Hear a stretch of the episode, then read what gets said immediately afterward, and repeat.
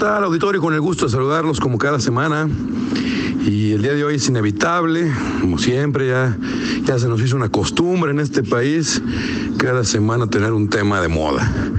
Y el de moda ahora es el famoso Frente Nacional Anti-AMLO, que ya de entrada partimos de un mal supuesto, porque históricamente y a nivel mundial, cada que se ha creado algún movimiento, algún frente, alguna escuela, cuyo propósito es ir en contra de algo, ya está condenada al fracaso.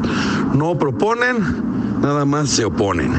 Pero en el caso en particular, vemos que hicieron una, una marcha donde está muy controvertido el número de asistentes, donde quieren combatir fuego con fuego, los de derecha.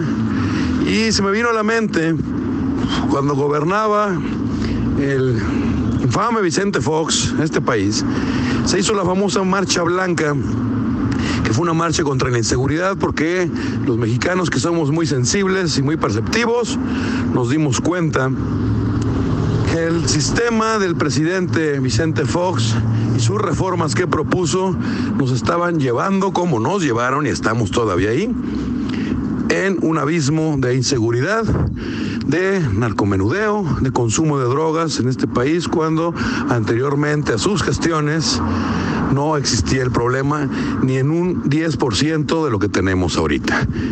Se hizo una marcha porque empezaron a manifestarse los síntomas de una nueva sociedad, de jóvenes sobre todo, que por su adicción y afición a las drogas empezaron a delinquir con el objeto de procurarse y proveerse de recursos para poder pagar el vicio.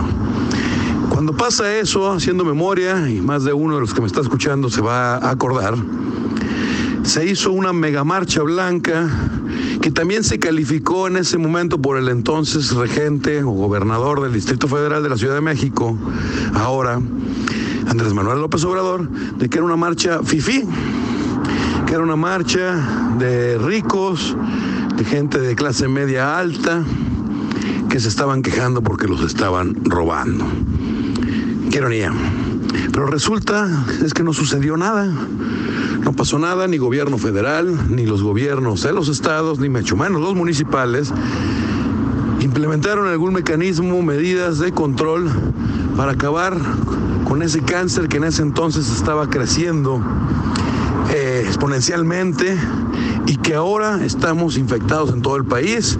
Para muestra el estado de Guanajuato, donde vemos que hay una guerra, sobre todo por el control del negocio de las drogas en un mercado creciente local, con una sociedad, sobre todo una juventud adicta, que lo que empezó como recreacional se convirtió a pasos agigantados en un tema de salud pública que nadie está atendiendo.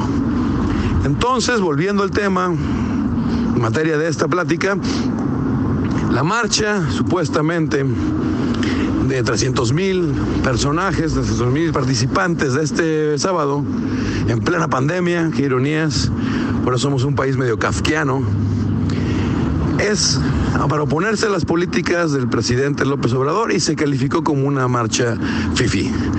No se trata de polarizar, ya lo he dicho en este espacio, no se trata de dividir a la sociedad entre izquierdas y derechas, fifis y chairos, o rudos y técnicos, como le quieran llamar. Lo que se trata es de encontrar las coincidencias y trabajar, porque México ha estado muy golpeado por todos los frentes y lo que menos necesitamos es polarizarnos más de lo que ya estamos. En el caso en particular de esta marcha, habrá sido poca gente, mediana gente o mucha gente, no importa. Lo que importa es que hay problemas y asuntos que hay que atender de manera urgente.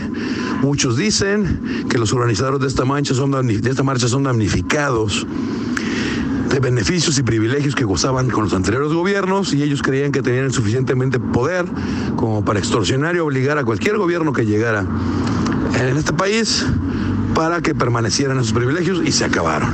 Vemos cosas muy aberrantes e irónicas como las tiendas de campaña fantasmas, un campamento fantasma que hicieron queriendo jugar con las mismas reglas que las marchas de izquierda y no les funcionaron El punto es que necesitamos más políticos y menos política. Qué ironía. Gente que se pueda sentar a escuchar sin anteponer sus futurismos electoreros, sin anteponer esa ambición desmedida que caracteriza, caracteriza a nuestra clase política de que les interesa nada más conservar el poder a como dé lugar, sin importar el crecimiento económico, sin importar la salud pública, o sea, queriendo quedar bien con muchos, descuidando los asuntos importantes a largo plazo. Necesitamos un proyecto de nación, necesitamos un plan y hasta el día de hoy nos están quedando a deber. Hemos visto ciertos cambios. Uno es, qué ironía, acabar con una corrupción rampante de una clase política repugnante, donde todavía recuerdo el gobierno de Miguel de la Madrid que era su renovación moral, porque ya no daba para más. Pues los mexicanos no dejamos de sorprendernos ni de sorprender y sí se pudo dar para más y tuvimos gobiernos extremadamente corruptos, como es el caso de los narcogobiernos, donde ahorita tenemos al secretario de Seguridad Pública Federal con el gobierno de Felipe Calderón, Genaro García Luna, en una presión en Estados Unidos, donde nada más vino a confirmar lo que ya sabíamos, que la violencia desmedida y descabellada que incendió este país se debió porque el gobierno se casó con un grupo delincuencial y eso ni aquí, ni en China, ni en ningún lado está permitido. Porque aquí están las consecuencias. Así las cosas, auditorio. La cuenta de Twitter, arroba y Plasencia con I latina y con SC. Ahí con todo gusto estaremos interactuando. Que tengan muy buenas tardes.